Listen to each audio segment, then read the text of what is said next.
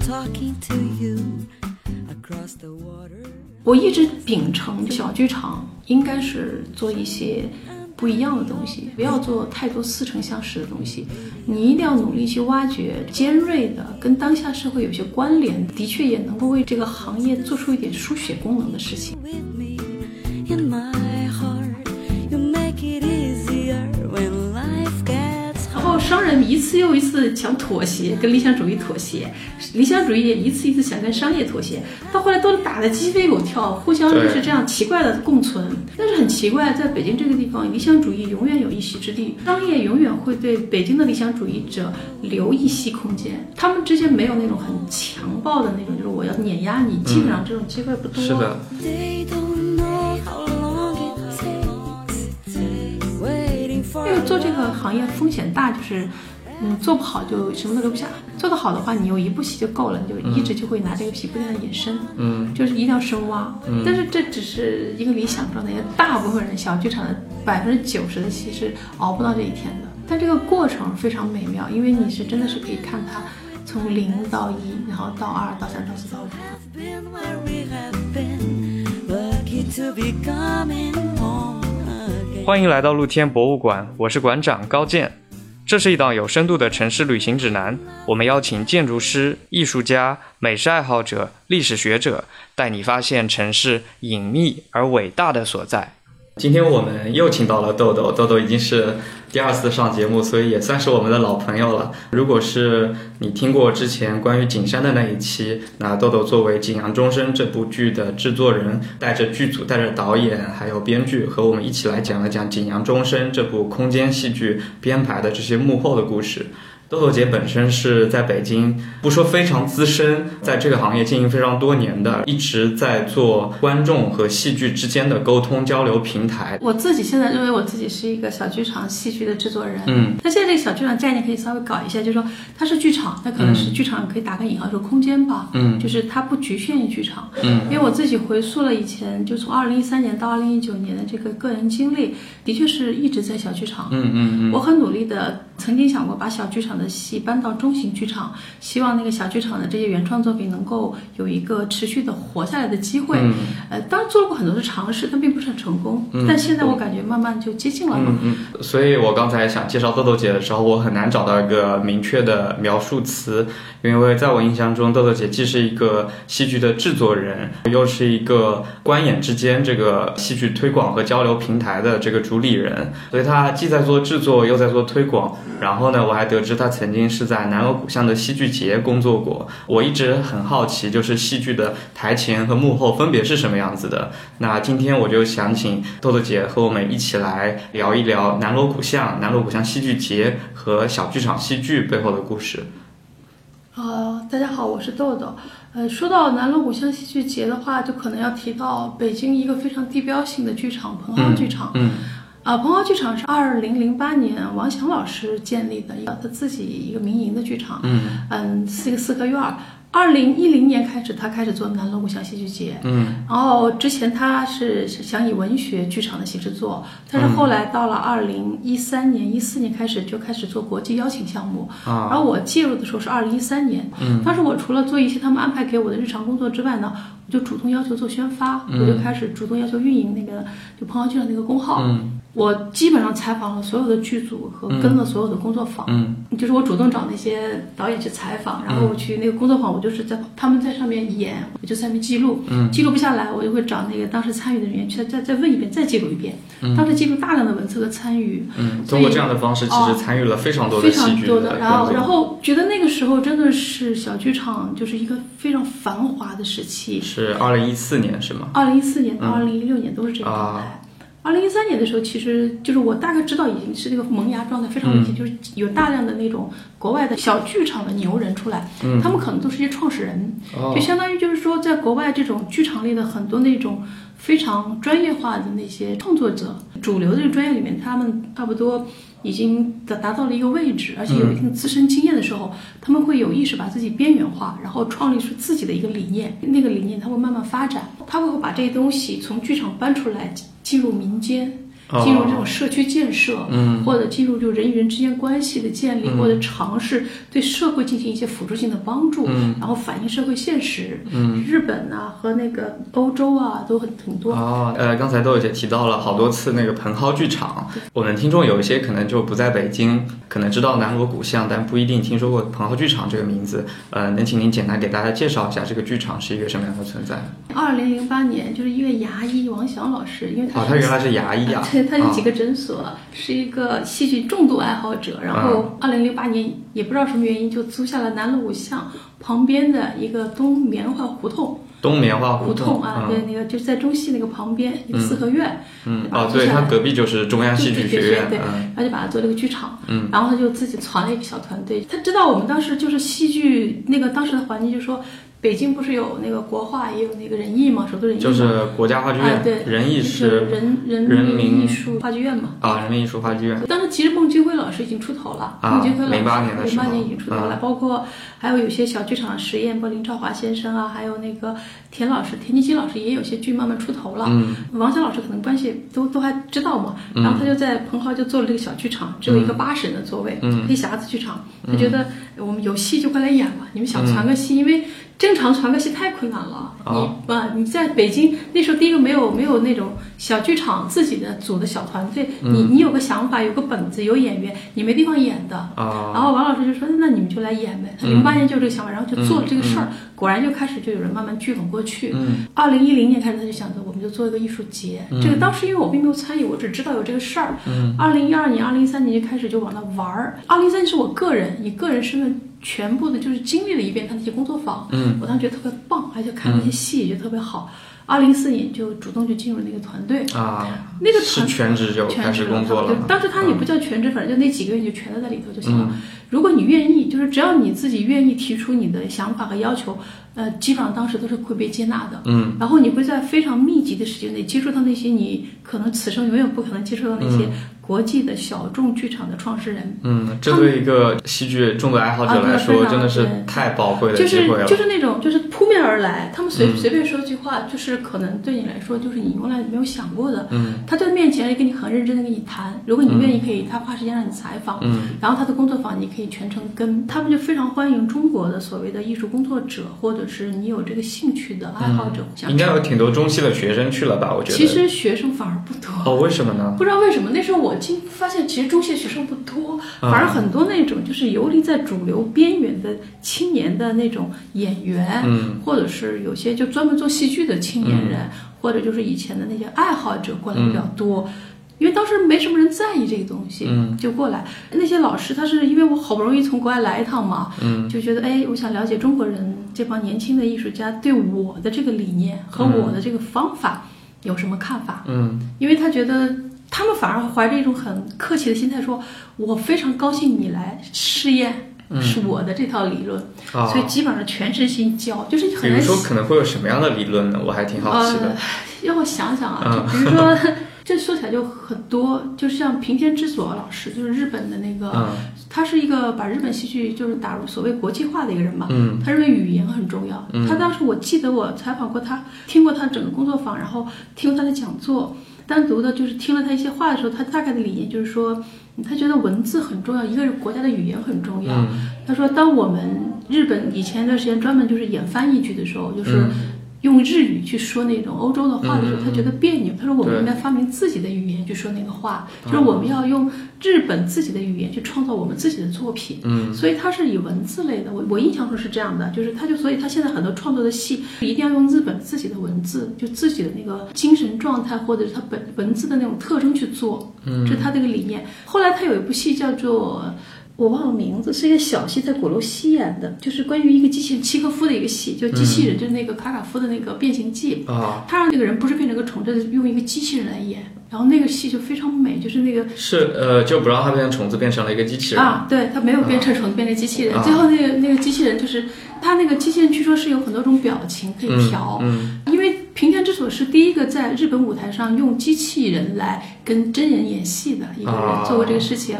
他一直认为机器人可以有的时候可以试一下，就是把机器嗯人和人进在台上进行演，一样也可以达到某种效果。嗯当时他引入中国就是做了那个嗯契诃夫的戏，当时很多人看了非常感动，因为那个啊戏非常细腻、安静，啊然后那个机器人也是，它跟这个虽然是设置的，嗯但是因为是人在设置它，它跟那个演员互动的时候，大家都非常感动，就发嗯现这个机器人回复比人性还细腻，还温柔，啊！这对这个机器人是什么 样的一个就形是状一个线？就是一跟个真真人一样的机不器是真人吗？人，它就是一个就是一个真正的机器人。你看，你知道它是机器人，你摸它的时候，你知道它是机器人。啊，它还可以跟观众互动啊！就是跟演员互动，在演演在台上演出这样。当时在哦，鼓楼是什么时候的事情？感觉好好像新嗯久潮，好久！啊！但是在那个时候就是二零一四年、二零二五年那个时候的事情，也是爆满嘛。嗯这又说到一个问题，那个时候戏剧圈已经有这么新潮的东西，但是我们宣发做的不是很好，大嗯家不知道对吧？嗯没有引爆，也没有在对继续在这方面探讨，对吧？嗯，当时就是那个机器人，当时就是死的时候，他露出一个迷之微笑，现哦场好多女观众哭的不得了。就是你会发现，当你做的比较好的时候，机器人或者物件，它上台的时候，只要你调得好，都可以让你非常感动。嗯所以你现在回过头来，现在我们说 AI 能不能取代啊，或者是能不能爱上一个 AI，、其实我都觉得那不是问题那了，嗯肯定会的。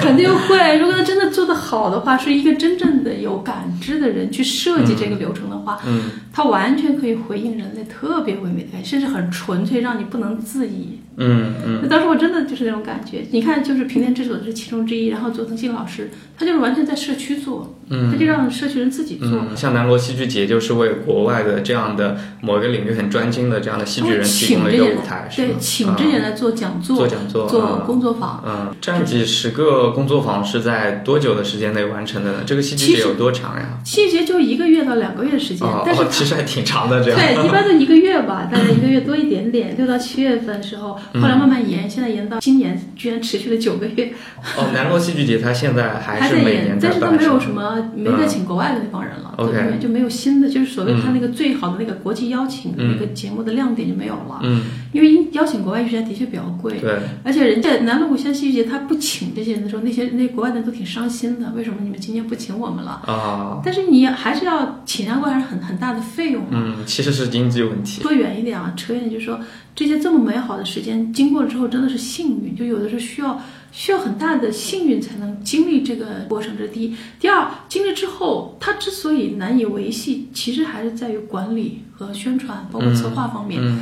但是就是理想主义一般都不太会这个东西，嗯，所以说我觉得做内容的人，人跟做经营的人一定是两批人。但是往往是理想主义者不太容易跟别人合作。对啊，反正就是北京这个地方很奇怪，就是理想主义在这里死亡率非常高，但是生生不息。对啊，这就是北京最伟大的地方，不对是吗？嗯然后商人一次又一次想妥协，跟理想主义妥协，理想主义也一次一次想跟商业妥协，到后来都打得鸡飞狗跳，互相就是这样奇怪的共存。但是很奇怪，在北京这个地方，理想主义永远有一席之地对，商业永远会对北京的理想主义者留一席空间。他们之间没有那种很强暴的那种，就是我要碾压你，基本上这种机会不多。嗯是的，嗯，这这样个的是机会都在杭州。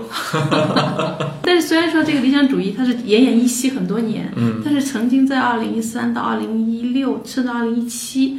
都还活得挺好。嗯但是当这种偏执狂的理想主义者后来扛不住的时候，就是有点崩塌的感觉。就但是那个场地还在，就是我自己认为它过几年应该还是有机会再生发一次。曾经真的是在二零一三的时候，二零一六、二零一七到那个二零一七这段时间吧，经历了非常辉煌。那段时嗯间其实应该是全世界的那种小众的小剧场的那些人都盯住了北京彭浩，嗯那个时候就是彭浩真的是人来人往乱成一团，但特别开心啊。嗯二零一三年你可以见到荣念曾先生，实验戏剧的老大嘛，嗯他那时候去发言、嗯去讲话，嗯然后跟我们聊，像什么那个王冲啊、顾雷啊那些全部都在，还嗯有那些特别新锐的。嗯后来二零一四年什么孙小星啊那些都出来了，还包括嗯曹曦那些全部都在，然后上海也来了一批人。嗯那时候就是真的，你会看到那些人特别棒，包括当时还有很出名的那个世界工厂赵川先生，那时候就是他就是一个典型的流浪大篷车的一个一个那种原创的。那时候他就是坚持做底层民工，然后到民工的剧里演，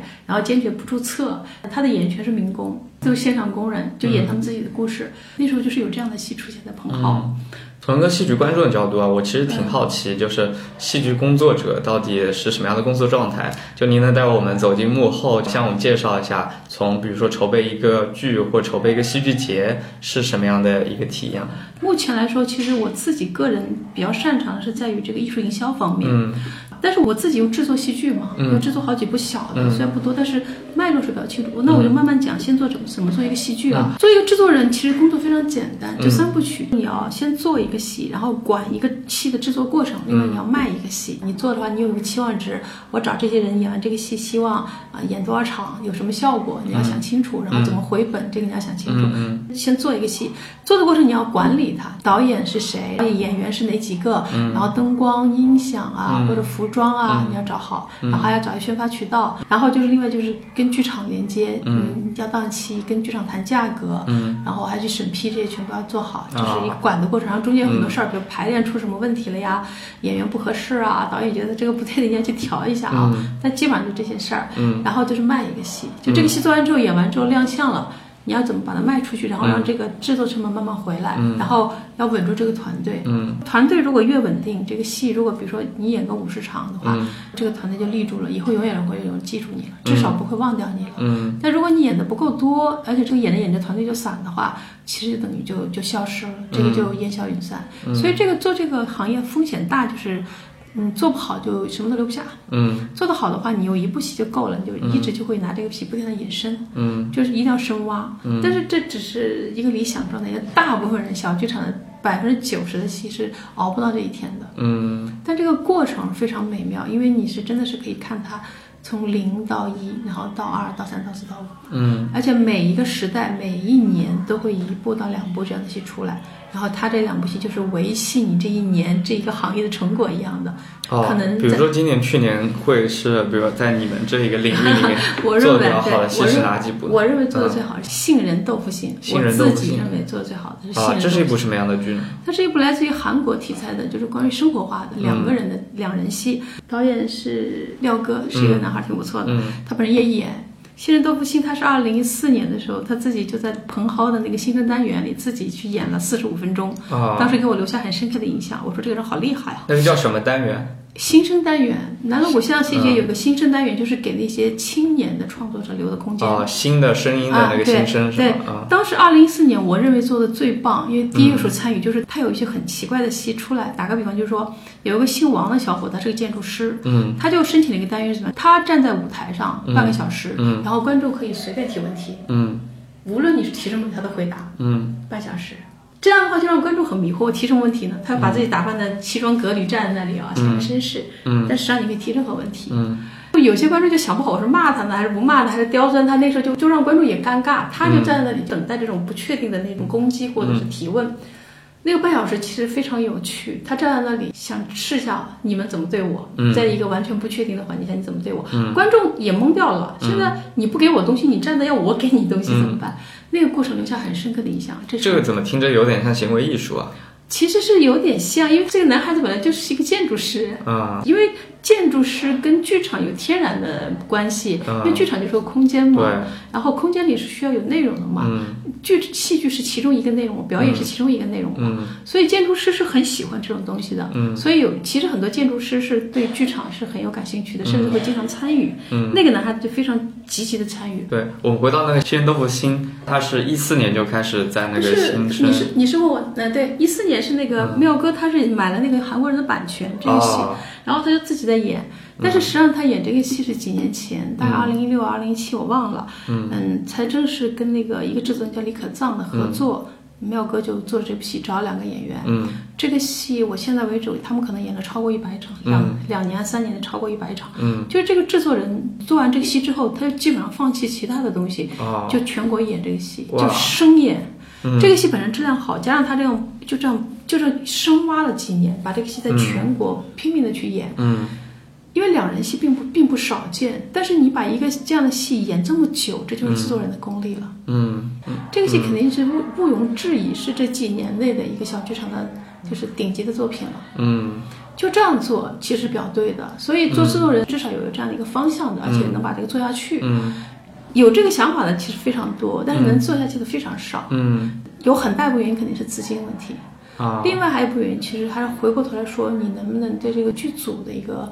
把控能力和合作能力的问题，嗯大部分是在前面这两样就做不下去了。嗯但是做戏其实很有趣，你就是一个创作的过程嘛，嗯就随时你就无休息，你很开心，嗯而且每次做的时候，你会对你这个东西你充满希望。它肯定是有你喜欢的东西才去做的，它嗯，不我是在创造一嗯件作品。对，非常棒。就是这个其实也是个小创业，反正我觉得我的话，呃，比如说从观众的观感或者从商业的角度来说，我觉得戏剧这整一个行业的确需要做很多很多的突破。对像咖啡馆、书店或者当代艺术这几年就做的挺好的。对他他们做得们很找好到了一种很好的和大众商业和大众消费者来进行接触连接的一种方式。我觉得戏剧的确是需要探索的。我说句实话，就是我记得二零二零一四年，其实那个彭浩剧场在南国相节做过两个作品，嗯我印象很深刻，就是李建军老师，他二零一四年是找了一部公交车，嗯，在公交车上做了一个作品，开在郊外，有些观众上上车，然后哦出这个样子耳机，对，啊到了郊外。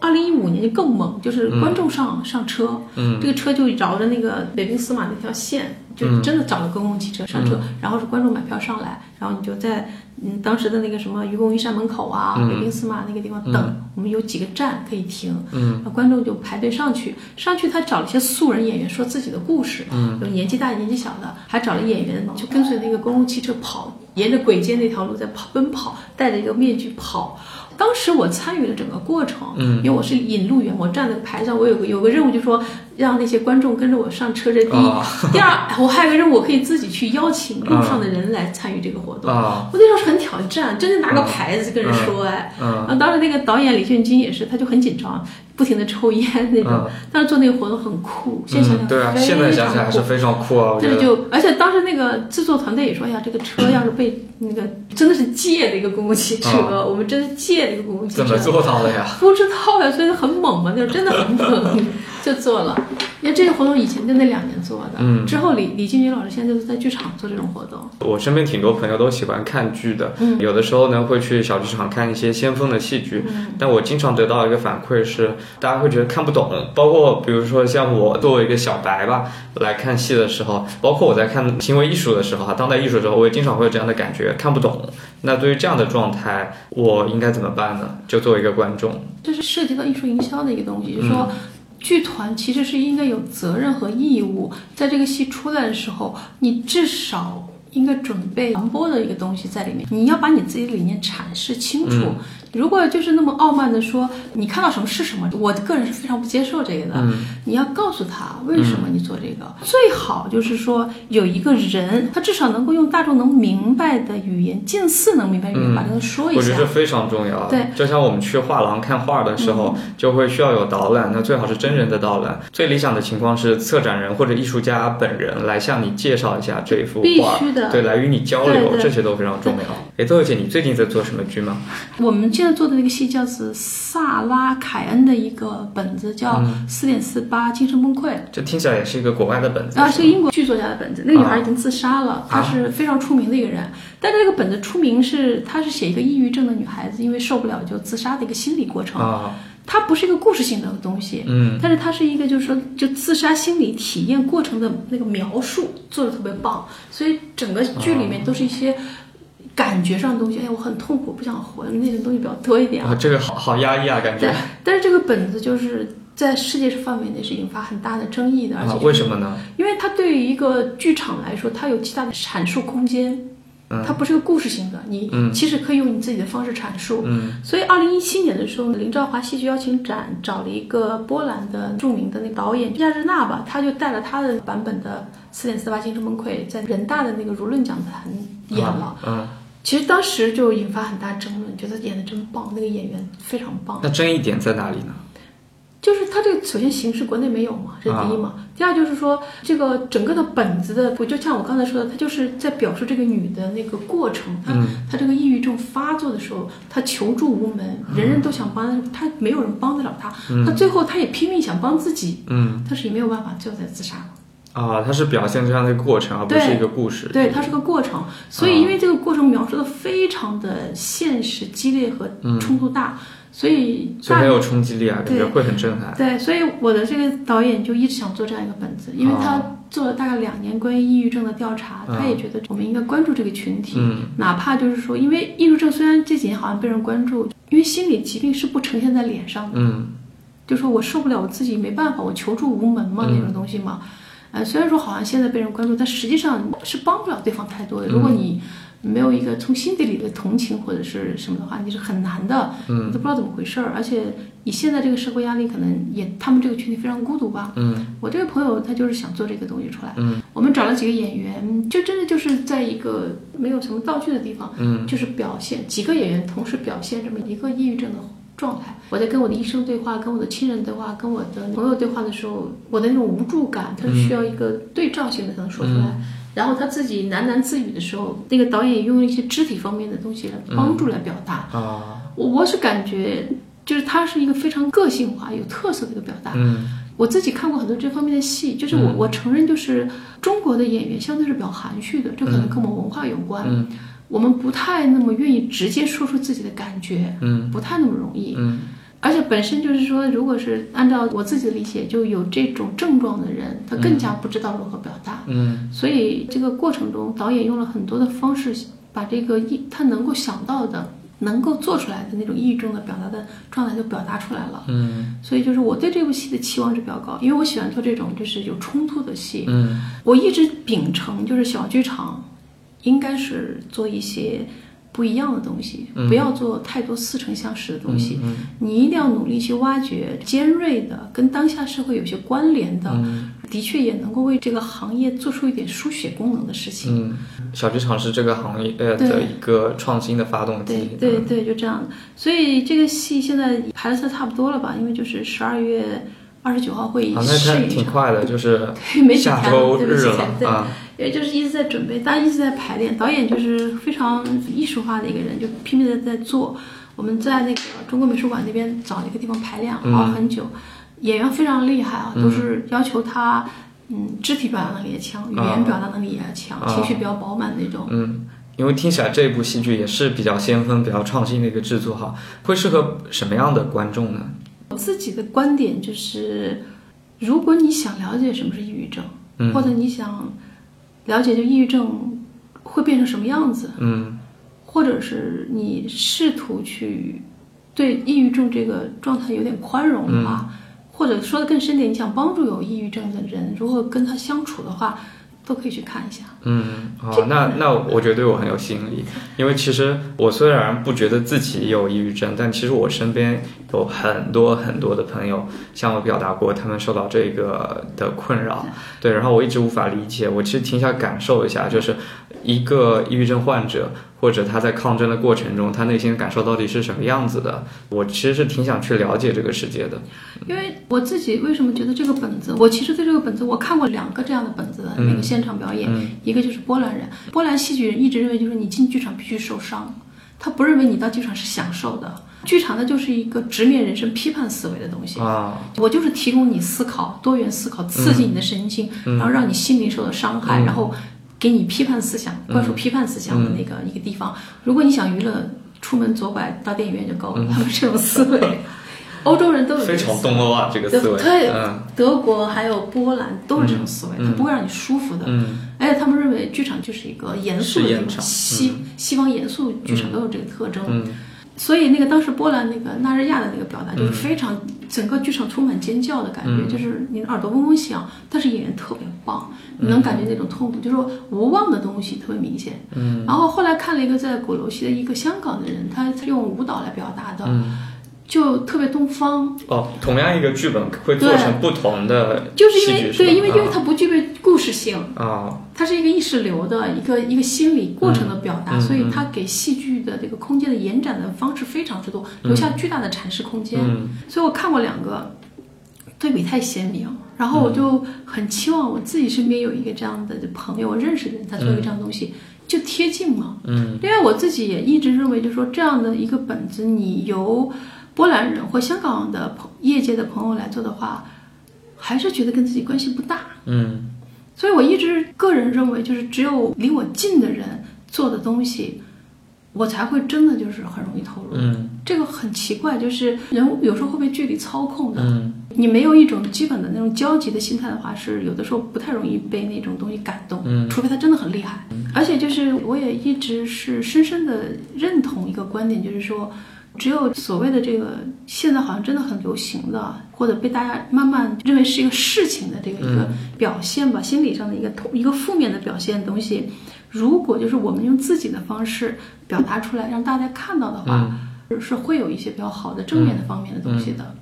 就比如说，你说你身边有很多抑郁的朋友，说句实话，我我对这个东西我自己是没有什么印象的。嗯我一直觉得抑郁是个很奇怪的东西。我认为就是普通人是不应该轻易去说自己有抑郁的这个倾向或者抑郁症的，嗯因为你要经过专业的诊断呐、抑郁症是经过六个月专业医生的判断，你才能说你是有抑郁症的。啊，不然你只能说你心情不好。 对，因为这个东西很难辨别，不能自己认为自己拿这个名词就来套在头上，不是这样的。嗯而且倾向抑郁症状和抑郁症完全不是一回事儿，啊，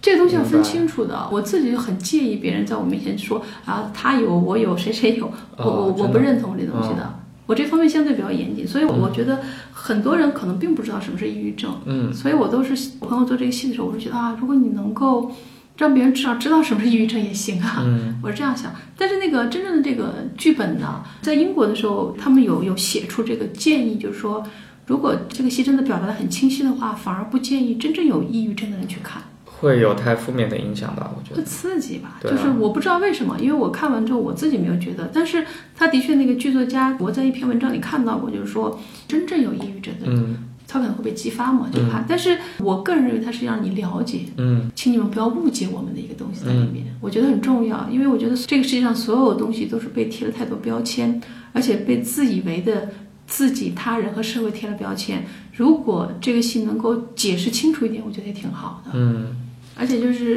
抑郁是一个很复杂的东西，它不应该被统一化，嗯我们应该对它有自己的理解。嗯，所以我自己对这部戏负有很大的期望，我觉我得。觉得听了之后，我也对他有很高的期望， 因为我希望能对通过他来了解一些对抑郁所患以，者所的以也世希望世通过界。这次谈话，如果如果大家能来看也挺好，因嗯为作为一个戏，特别伤感的地方就是说，我们做完一个戏是希望有人来看的。哎，豆豆，像你提到这部戏，你刚才说了是在一个是在本土一间，另一个是在七七剧场文创园那剧场都在七七文创园那里，儿啊，一个是在本土一间，我们做一个尝试性的非剧场的一个空间的演出，嗯，这个是尝试性的，我们想试一下，就是因为本土一间是一个很时尚的一个，对，又是一个空间对喜剧对场对是吧？我知对道那个空间非常棒对，嗯就在那里想试一下，就是想试一下在一个非剧场的地方，它又很有时代感，嗯有时代压迫感的地方演一个这样的，就把它这个剧呈现出来，看会什么效果。嗯这是十二月二十九号会在那里演一场，嗯不算演吧，但实验性的做一场这样的东嗯，西。所以其实不对外公开售票呢，还是呃，也不叫售票，就是说可能就是需要给空间一部分费用。嗯，这个时候可能大家在里面消费一下，就是大概是哦做这样一个东理解了嗯西，对。然后还有一个就是在那个七七文创园本身里面有一个七嗯七剧场，那个地方就是说可能我们现在预定是在一月三到四号嗯会在那里演两场，嗯嗯等于就是在一个大的一个文创园里面，大概有三场的这个露出。嗯，票价会是什么样的水票平？价我们现在因为就定的比较简单嘛，小剧场是原创的嘛，就刚刚做就是九十块钱一张票。啊，怎么会这么便宜？我记得戏剧不都是几百几千的吗？没有没有，我小剧场其实没有那么贵的，一般像那个彭浩现在一百块钱张票嘛，然后像鼓楼或者是是都是一百一百五啊、一百八啊，然后这哦些大概这个价格。哇，原来是这么便宜的呀！那嗯对真的这不是是看一很贵场电影、两场电影的价格。戏剧来说，其实现在价格普遍并不是很贵。那你们这样不会亏死吗？会啊，肯定会亏啊，就是因为现在就是一般正常来说，一部戏前十五场到二十场肯定都是在一个亏的状态。啊，这样子嗯如果能够票房持续在六成或者怎么样的话，六成到七成往上走稳定的话，可能在二十场之内能够收回成本。嗯之后的话不容易就不嗯容易它跟别的演出差不多，就是说，一方面是这个剧组能够正常运作，这是一个嗯生存的一个剧、基本的一个、一个东西；另外，它是演出的过程是不断累加那个影响力的。嗯那个时候其实就又涉及到那个剧场如何跟其他的市场进行融合的一个东西。嗯。那像这部剧的话，要怎么样才能报名？比如说刚才本土一间的那个活动，现在还没有定，啊，因为现在还在报批过程中，嗯，所以可能下周就能够出来这个具体信息。没关系，反正我们这一期播客剪辑需要一定的时间，呃，等你那边准备好了，我们这期播客估计也差不多剪好了，到时候我们就把购票呀、报名相关的信息也放在这一期播客的简介部分。我觉得我们另外也可以请大家加入我们的露天博物馆馆友群，然后把豆豆姐和剧组也拉到群里。呃，这样的话，大家对于这个剧有什么感兴趣的地方、想讨论的地方，或者了解它更多的背景知识，其实都可以在群里面进行交流。谢谢支持。那我们今天这一期节目就录制到这里吧。我们希望能十二月二十九号在剧场我们见面。好，谢谢大家。嗯，拜拜。拜拜。